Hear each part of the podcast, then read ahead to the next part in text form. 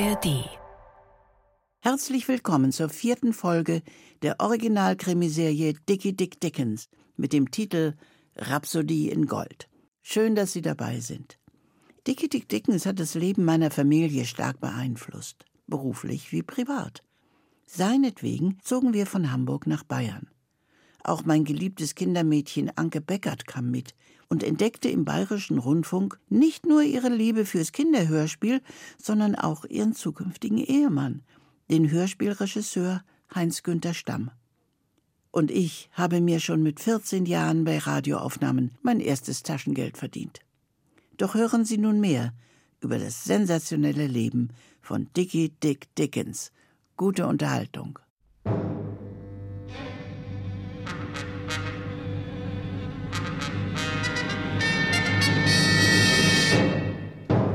Wir erzählen Ihnen die Geschichte des gefährlichsten Mannes, der je die benzingeschwängerte Luft der Vereinigten Staaten von Amerika geatmet hat.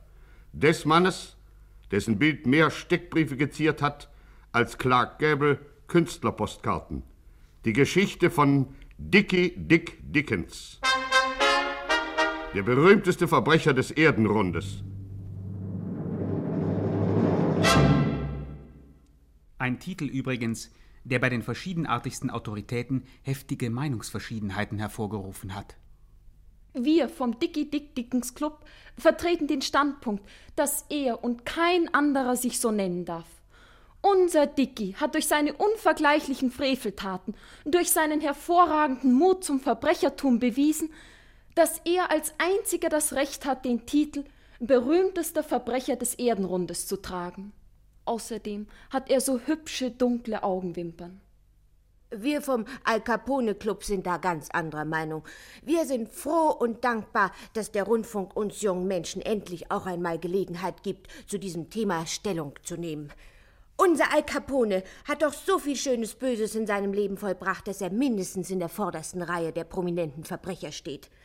Wir haben Al Capone wegen seiner kaltblütigen Charakterlosigkeit zum Idol erwählt, das wir bewundern und verehren. Und wir dulden nicht, dass der Dickie Dick Dickens Club die Verdienste unseres Alis in den Schatten stellt.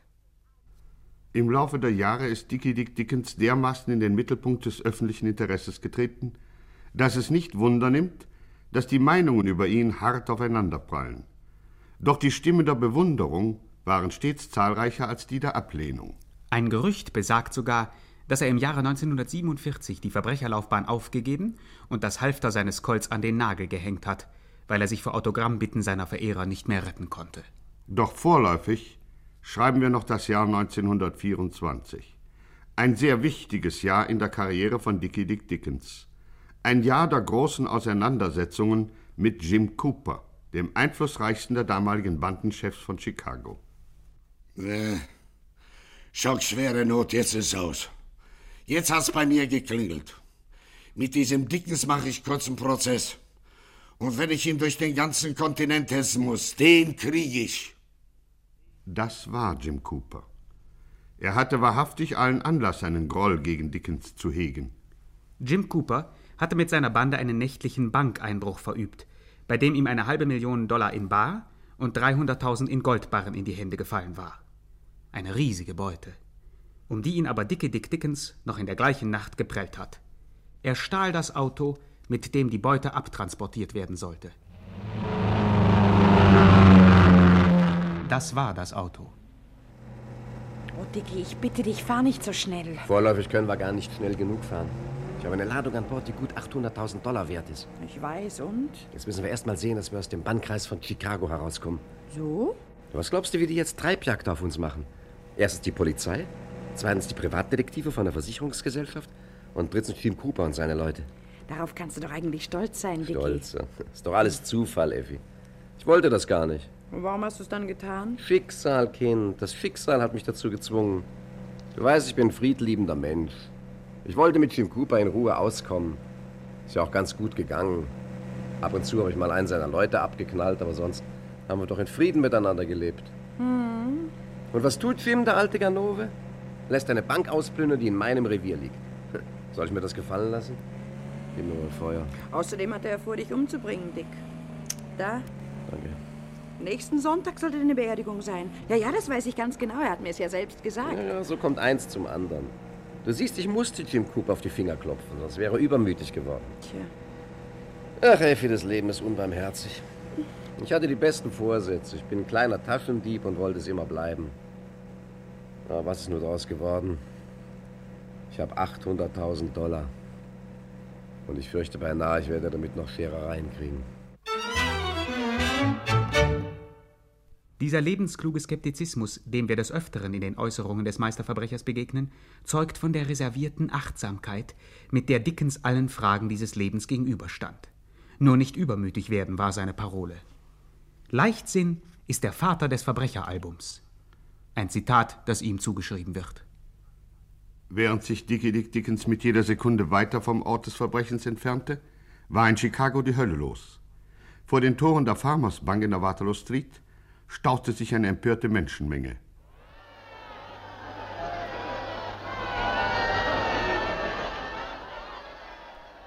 Das war die empörte Menschenmenge. Im Direktionszimmer des Bankgebäudes spielte sich währenddessen eine Tragödie ab. Ein verzweifelter Mann rang mit seiner Pistole. Es war Mr. Mocklebert Pinkshauer, der Direktor der Bank.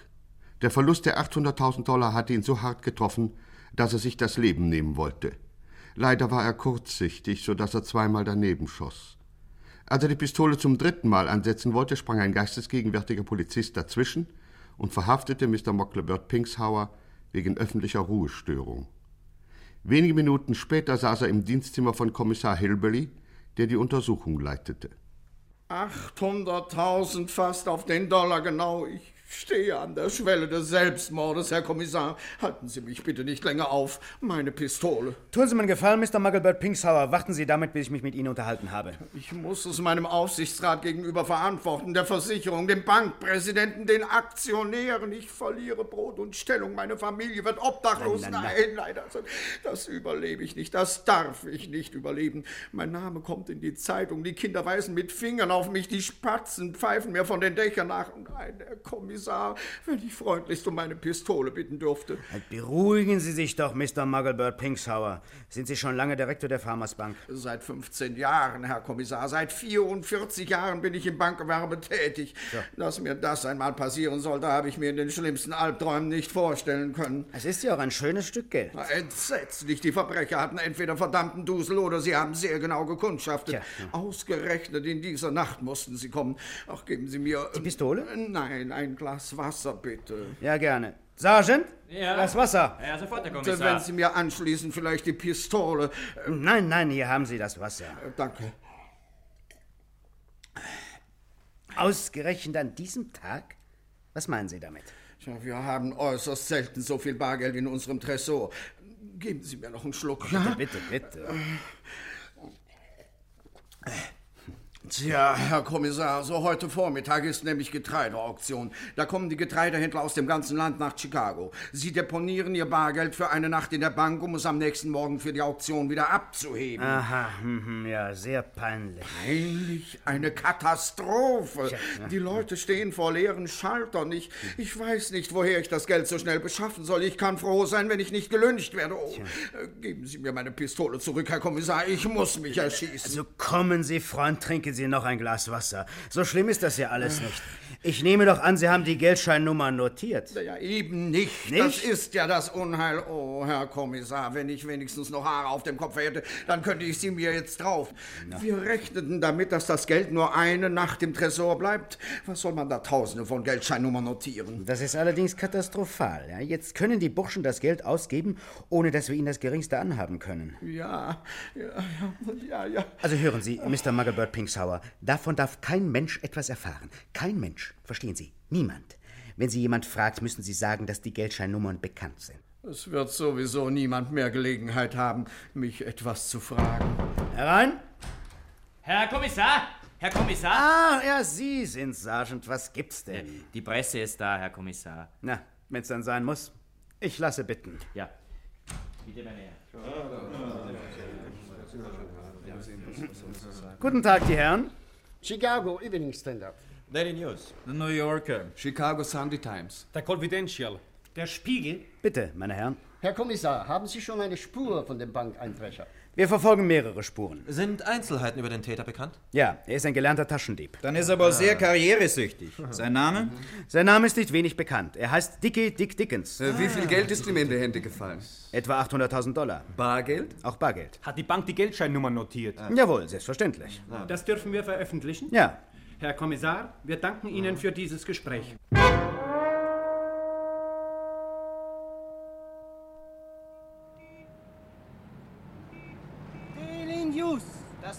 Über den Bankeinbruch in Chicago. Dreister Überfall auf die Farmers Bank in der Waterloo Street. News. Tollkühnes Husarenstück eines ehemaligen Taschendiebs. News. Das Neueste über den Bankeinbruch in Chicago. News. Hallo, Zeitung. Bitte sehr, mein Herr. Fünf Cent. Ja, hier hast du 5 Dollar. Oh, danke. Vielen Dank. Daily News. Das Neueste über den Bankeinbruch in Chicago. 800.000 Dollar geraubt. Tollkühnes Husarenstück. Reichster Überfall eines ehemaligen Taschendiebs. Fahr doch weiter, Dick. Man kann uns sehen. Na und? Hier kennt uns doch niemand. Baby, du musst lernen, deine Nerven rationell einzusetzen, sonst wird aus dir nie eine brauchbare Gangsterbrot. Na, lass mal sehen. Ich glaube, wir haben eine ganz gute Presse.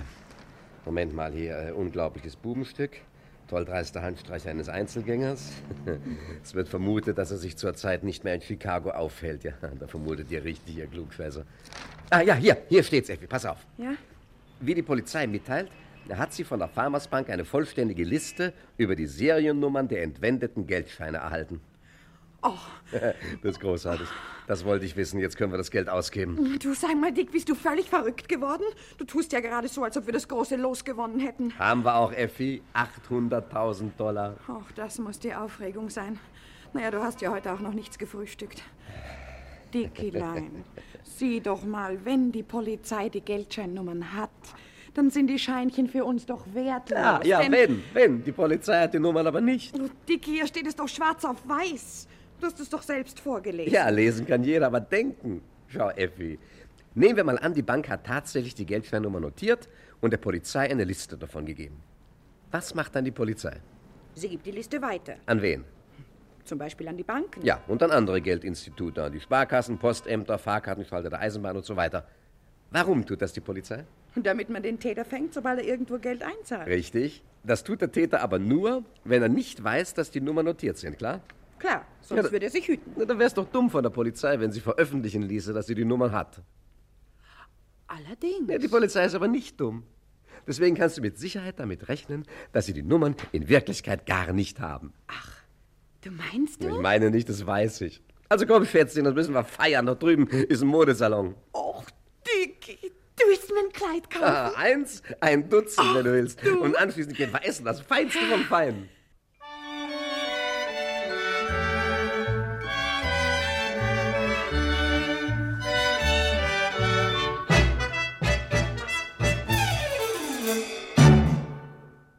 Während Dickie Dick Dickens mit seiner Braut Effie Marconi in unbeschwerter Fröhlichkeit den Erfolg seines Unternehmens feierte, gingen die kriminalpolizeilichen Untersuchungen in Chicago weiter.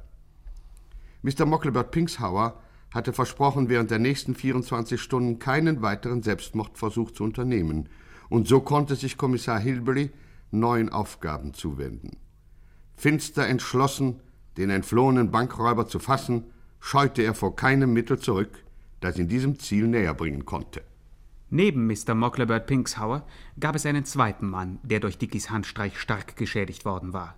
Jim Cooper, der Bandenchef des Chicagoer Verbrechersyndikats, das den Bankeinbruch geplant und durchgeführt hatte. An ihn wandte sich Kommissar Hillbilly. 800.000 Eier durch die Binsen. Das ist ein schwerer Verlust für uns eins, Herr Kommissar. Nun mal halblang, Jim Cooper. Ich finde, Sie müssen diesem Dicken sogar noch dankbar sein. Hä? Wenn er nicht mit dem Geld durchgebrannt wäre, hätte es die Polizei erwischt. Und das wäre für Sie noch peinlicher geworden. Sie glauben doch nicht, dass ich mir sowas beweisen lasse. Diesmal hätte es geklappt, Jim. Und außer der Schande wären Sie noch ins Zuchthaus gewandert. Äh. Das heißt, das Zuchthaus steht Ihnen auch heute noch offen. Ach nee. Ja. Sie und Ihre Leute haben den Einbruch durchgeführt, Jim. Nach dem Gesetz des Landes ist das strafbar, auch wenn Ihnen die Beute wieder abhanden kommt. Na, das sind ja schöne Gesetze. Und obendrein soll ich noch meine Steuern bezahlen, ja? Ja, was denkt sich denn dieser Staat? Nun pusten Sie sich mal nicht auf, Jim. Es braucht ja nicht dazu zu kommen. Ich könnte mir vorstellen, dass Sie sich bereit erklären, die Polizei bei ihrer Arbeit ein bisschen zu unterstützen. Was, was soll ich tun? Mhm. Natürlich ist es unsere Aufgabe, Verbrechen zu fahnden. Zum Beispiel auch Ihren Bankeinbruch. In erster Linie ist uns aber daran gelegen, diesen Dickens festzusetzen. Und dabei soll ich Ihnen helfen? Ja. Äh, ist ja ein Witz. Da kriegt doch die Polizei die 800.000 Dinger. Und wir werden sie dem rechtmäßigen Eigentümer zurückerstatten. So, so, so, so. Nee, Herr Kommissar, die 800.000 stehen mir zu. Dafür haben meine Leute gearbeitet. Hart gearbeitet, Herr Kommissar. So, so. Haben sich eine ganze Nacht um die Ohren geschlagen. Mhm, Tja, mhm. ja, wo kommen wir denn dahin, wenn jeder Polizist... Na, schon gut, schon gut. Sie gehen also lieber ins Zuchthaus. Ganz wie Sie wollen. Na, dann will ich mal schnell ins Präsidium gehen und meine Meldung fertig machen. Wiedersehen, Jim Cooper. Äh, Moment mal, Moment. äh, Moment. Äh, äh, wie viele Jahre kann das geben? Ach, so an die zehn bis zwölf. Mildernde Zehn bis Umstände werden Sie wohl kaum kriegen, eh? So, so, so. Es könnten auch 15 sein. So, so. Ja, ja, natürlich. Warte. Ja, was, was müsste ich denn da tun, um der, um der Polizei zu helfen? Sehen Sie, Jim, so kommen wir uns schon näher. Zuerst wollen wir gerne wissen, wie der Wagen ausgesehen hat, mit dem Dickens abgesaust ist. Ho, das war ein grauer Lieferwagen, alter Vor. Nein, nein, Herr Kommissar. So einfach kann man einen Dickie Dick Dickens nicht fangen.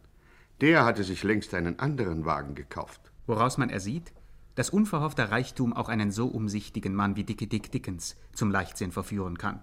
Für seine Verhältnisse war es die reine Verschwendung, sich ein Auto zu kaufen, wo doch so viele Wagen auf der Straße herumstehen, die er mühelos hätte stehlen können. Jedenfalls stand der alte graue Ford etwa 111 Kilometer südöstlich von Grenby in einer einsamen Waldlichtung verborgen, während Dicky in einem schmucken neuen Cadillac gen Norden brauste.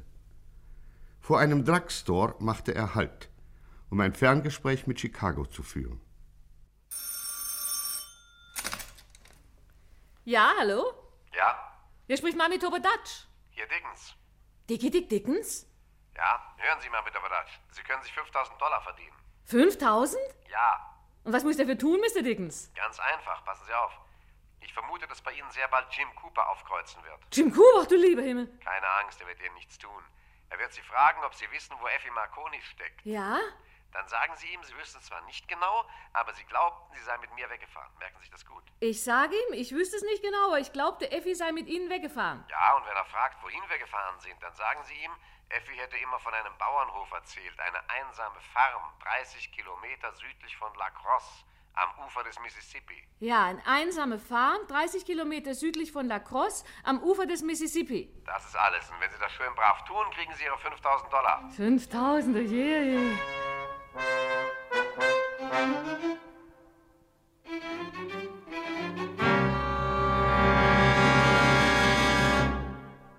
Dickie Dick Dickens hatte richtig vermutet. Es vergingen keine drei Stunden und Jim Cooper besuchte Mami Tobodatsch. Sag mal, äh, Mamita Bodotsch, Ja, du hattest doch eine kleine Untermieterin, ne? ja, freilich, Mr. Cooper. Sie meinen Effi Marconi. Ah. Wo ist die jetzt? Ich bitte Sie, woher soll ich denn das wissen? Genau kann ich das nicht sagen. Oh. 50 Dollar, wenn's dir einfällt. 50? Äh, 100. Ja, ich glaube, sie ist mit Dickie Dick Dickens fortgefahren. Ah. Die beiden sind ja so gut wie verlobt. So, so, so, so. Wohin? Ja, ja, ich glaube, das weiß ich nicht. Mami Tabadatsch, du hast die Wahl, abgeknallt zu werden Äh, ähm. oder 100 Dollar zu verdienen. Ja, also auf das Geld kommt es mir ja wirklich nicht an, Mr. Cooper, Sie kennen mich doch. Ich bin alles andere als habgierig, das kann mir kein Mensch nachsagen. Aber 100 Dollar sind ein bisschen wenig. Also schön. 200. Aber kein Cent mehr, ja, du ja, sonst knallt. genügt schon. Also, wenn Sie mich fragen, Ich glaube, Dickens und Effi sind nach Norden gefahren. Ah. Effi hat mir immer von einer einsamen Farm erzählt, 30 Kilometer südlich von La Crosse, am Ufer des Mississippi. Eine einsame Farm. Das passt ja großartig.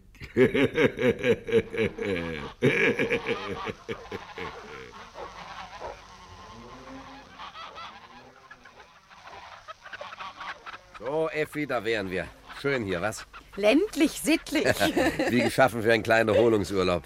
Du, Vorsicht, da kommt jemand. Ah, das ist Opa Kreckel, dem gehört die Farm. Hallo, Opa Kreckel. Komm, komm, komm, komm, Was sehe ich denn da? Mein guter, alter Dicky. Jawohl. Groß bist du geworden, Junge. Und berühmt. Hab in der Zeitung von dir gelesen. Tag, Dickelein. Und das ist wohl das Fräulein Braut, was? Effi Marconi, die hübscheste Frau der Stadt. Sehr angenehm, mein Fräulein. Oliver Kreckel ist mein Name. Hier nennt mich jedermann Opa Kreckel. Freue mich sehr. Na, die kann mir schon denken. Bist auf der Durchreise. Willst nach dem Norden, hm? Nein, nein, wir wollen ein paar Tage hier bleiben. Hier bleiben? Ja, ich will deine Farm mieten. Vielleicht für drei Tage, vielleicht für eine Woche. Oh, das geht nicht, Dick. Ich zahle gut. 50.000 Dollar. gestohlenes Geld. Frag nicht so albern, natürlich ist es gestohlen. Nee, nee, nee, das mache ich nicht, Dick. Nee, nee. Das Geld fasse ich nicht an. Ich bin ein einfacher alter Farmer, weißt du. Auf mein Alter fange ich solche Sachen nicht Komm, mehr komm, komm, an. komm, Opa, zier dich nicht. Ich ziehe mich ja gar nicht, aber das ist mir wirklich zu riskant. Nachher kommt mir jemand drauf und ich kann mit dem Geld nichts anfangen. Na, wie wär's denn mit Goldbarren? Goldbarren? Ja. Mhm. Die könnte man vergraben oder Aha. umgießen lassen. Äh, wie viel hattest du gesagt? 50.000. Hm, ja, ja, ja, ich bin kein Wucherer, aber äh, sagen wir 80. Hm? 80.000. Meinetwegen, du bist ein Gauner. Aber komm, wir müssen das Haus ein bisschen herrichten. Kann sein, dass es eine kleine Schießerei gibt. Oh, das macht nichts. Ja, und dann brauche ich zwei Dutzend harte Burschen, die mit einem Schießeisen umgehen können. Oh, die lassen sich beschaffen. Dann steh hier nicht lange rum, Opa, lauf und hol die Männer. Und sag ihnen, sie werden gut bezahlt. In Ordnung, mein Junge. Geht so lange ins Haus, ihr beiden, und macht's euch gemütlich. Ja, ja, ja, ja, Bin ja. bald wieder da. Wiedersehen. Wiedersehen. Na, Effi, gefällt's dir? Mhm. Netter alter Kerl, was? Sag mal, Dick, was hast du vor? Nichts für kleine Mädchen. Wo sind wir hier eigentlich? Etwa 30 Kilometer südlich von La Crosse. Da drüben fließt der Mississippi. Oh. Ja. Alle guten Geister, da sind wir ja haargenau dort, wo du Mami Tobodatsch gesagt hast, dass wir hinfahren. ja, bin eben ein wahrheitsliebender Mensch. Aber Dick, dann erfährt doch Jim Cooper, wo wir sind. Das war ja auch der Zweck der Übung. Also jetzt habe ich fast um dich keine Bange mehr, Dick. Wenn dich die Polizei mal erwischt, kriegst du wenigstens Paragraph 51. Hm, Jetzt können wir uns doch ausrechnen, wann Jim mit seinen Leuten hier antanzt und uns die Hölle heiß macht. Genau das will ich ja. Wie? Schau mal, Effi. Vor Jim Cooper haben wir jetzt keine Ruhe. Hm. Der hat den Bauch voll Wut und hetzt hinter mir her. Kreuz und quer durchs Land. Ja. Und wo immer ich hinkomme, muss ich aufpassen, dass ich nicht einen von Coopers Leuten über den Weg laufe. Ich komme um eine Auseinandersetzung mit Cooper nicht herum. Deswegen brauchst du ihn dir doch nicht selber auf den Hals zu hetzen. Das ist ein genialer Feldherr, der Ort und Stunde der Schlacht nach seinem Belieben festsetzt. Ein Ausspruch übrigens, der mittlerweile in Büchmanns Zitatenschatz eingegangen ist. Jim Cooper wird sich mächtig klug vorkommen, da war er so dumm genug, mehr in die Falle zu gehen. Du, deswegen hast du unterwegs die Waffen gekauft, Dicky? Du sagst es deswegen. Hier auf dieser Farm werden wir ihn erwarten. Jim Cooper und seine Leute. Sie werden alle kommen. Ich fürchte nur, sehr wenige von ihnen werden auch wieder nach Hause fahren.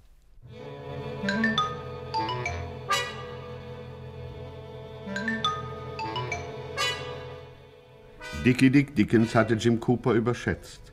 Er hielt ihn für einen fairen Gegner. Er erwartete, dass Jim Cooper den Kampf nach den ungeschriebenen Gesetzen der Unterwelt führen würde. Eines dieser Gesetze, das nach übereinstimmender Meinung führender Kriminalhistoriker noch auf Jippity Popalong, den berüchtigsten Eisenbahnräuber aus dem Wilden Westen, zurückgeht, beinhaltet, dass sich ein Verbrecher nie und nimmer mit den Staatsorganen verbünden darf, um die Rivalität mit einem anderen Verbrecher auszufechten.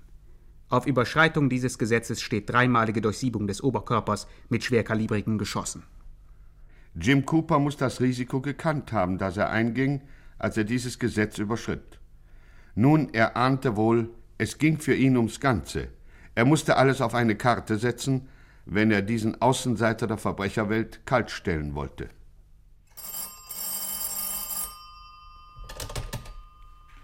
Kriminalpolizei Chicago, Kommissar Hillbilly am Apparat.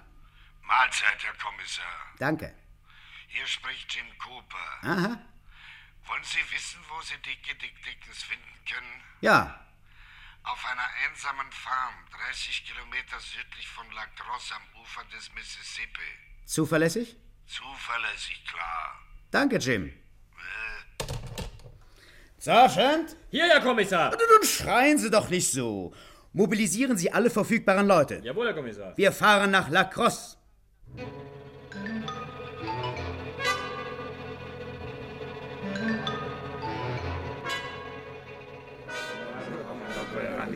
So dick, da sind wir, mein Junge. 25 Männer, die zufassen können. Eisenbahnarbeiter. Danke, Opa Kegel, gut gemacht. Na, Leute, ihr wisst, worum es geht. Ich erwarte Jim Cooper mit seiner Bande. Er hat's auf mich abgesehen und auf eine Handvoll Kleingeld, die ich ihm abgenommen habe. Wir werden ihm einen herzlichen Empfang bereiten. In der Scheune hinterm Haus habe ich ein paar Kisten Waffen abgestellt. Ein halbes Dutzend Maschinenpistolen, 20 Karabiner, drei Maschinengewehre und eine Panzerabwehrkanone. Das wird wohl reichen. Ja, also nur, äh, Moment mal, Chef. Wie steht's denn hier mit der Pinke Pinke, hä? Ihr kriegt jeder 5000 Dollar, bar auf die Hand. Bar? Nee, nee, nee, das dürfen wir nicht, Chef. Da kommt uns die Eisenbahnergewerkschaft auf den Kopf. Wir dürfen uns nur in Naturalien bezahlen lassen. Opa Kregle, da steckst du doch dahinter, was? Ja, ja, Dicky, mein Junge, ich habe Ihnen gesagt, dass du Gold hast. Sonst wären Sie gar nicht mitgekommen. Idiot. Ja, nun nichts für ungut, Chef. Sie können sich ja noch überlegen. Wir kommen morgen Abend mal wieder vorbei. Ne? Äh, bleibt hier! Ja, Dicky trennte sich nur ungern von seinen Goldbarren. Aber was blieb ihm anderes übrig? In der Farm von Opa Kreckel begann nun fieberhafte Tätigkeit. Fenster wurden verriegelt, Mauern verstärkt, Deckungsgräben ausgehoben, Scheinwerfer aufgestellt, Maschinengewehr in Stellung gebracht, Beobachtungsposten weit ins Gelände vorgeschoben. 25 wackere Männer, die gelernt hatten, zuzupacken, 50 schwielige Hände, die im Schweiß ihres Angesichts schufteten. Schlag halb elf Uhr waren die Vorbereitungen für die Schlacht abgeschlossen.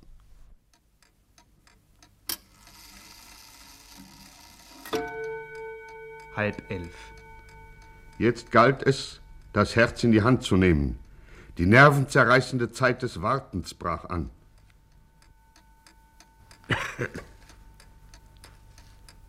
Hast du was gesagt, mein Junge? Nein. Hier, hier. Hörst du was? Nein. Du auch nicht, Effi? Nein, Dick. Nur die Uhr. Spannend, was? Hm. Hast du Angst? Och, wo? Jetzt wäre so ungefähr die günstigste Zeit für einen Angriff. Wenn sie überhaupt kommen. Ah, die kommen. Hm. Das Kind hört ihr denn nichts? Was denn, mein Junge? Mach mal das Fenster auf, schnell. Sei vorsichtig. Motorengeräusche. Sie kommen. Dick, das sind aber sehr viele Autos. Äh, Sie kommen von allen Seiten. Warum melden sich denn die Beobachtungsposten nicht? Vielleicht ist Ihnen der Weg abgeschnitten. Psst. Da kommt ein Schiff, der Mississippi rauf. Hm. Zwei Schiffe scheinen. Herr Parole? Goldbarren. Ja, komm. Chef, drei Boote kommen flussaufwärts. Schwer bestückt. Schiffsartillerie. Ja, da hat sich Jim Cooper aber in Unkosten gestürzt. Es ist nicht Jim Cooper, Chef. Was? Es sind Polizeiboote. Äh, Parole! Goldbarren, mach auf! Ja, los, los, komm rein. Ich war oben an der Straßenkreuzung, Chef. Beobachtungsposten. Ja, und? Da kommt eine Autokolonne heran, Chef. Mindestens 20 Fahrzeuge.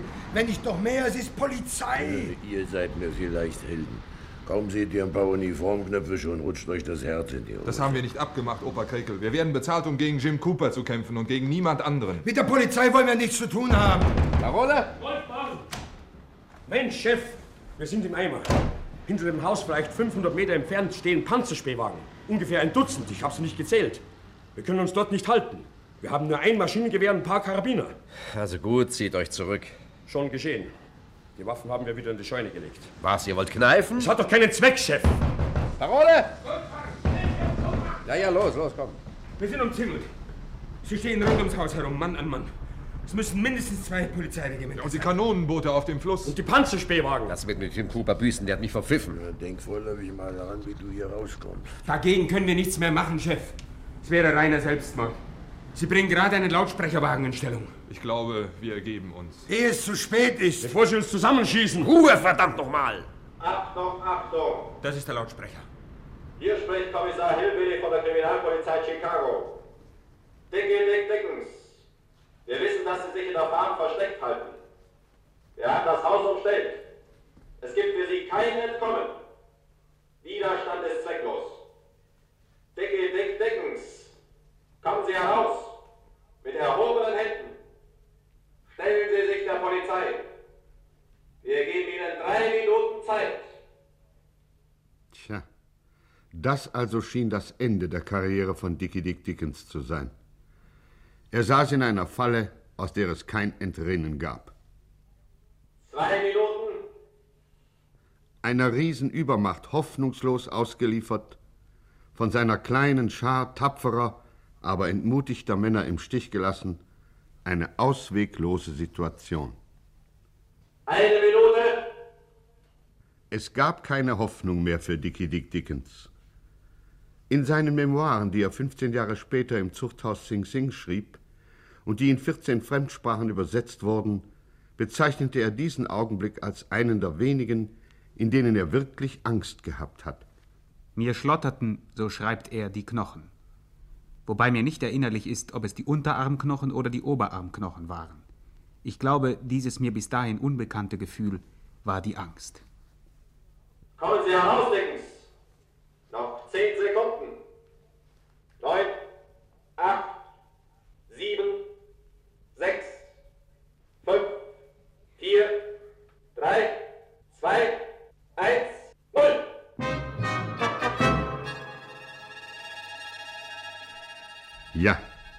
Was geschah in der Sekunde Null? Meine Damen und Herren, versäumen Sie nicht, das nächste Mal Ihr Radio anzustellen.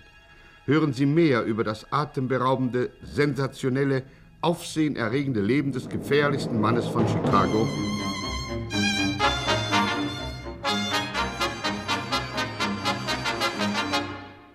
Dickie Dick Dickens.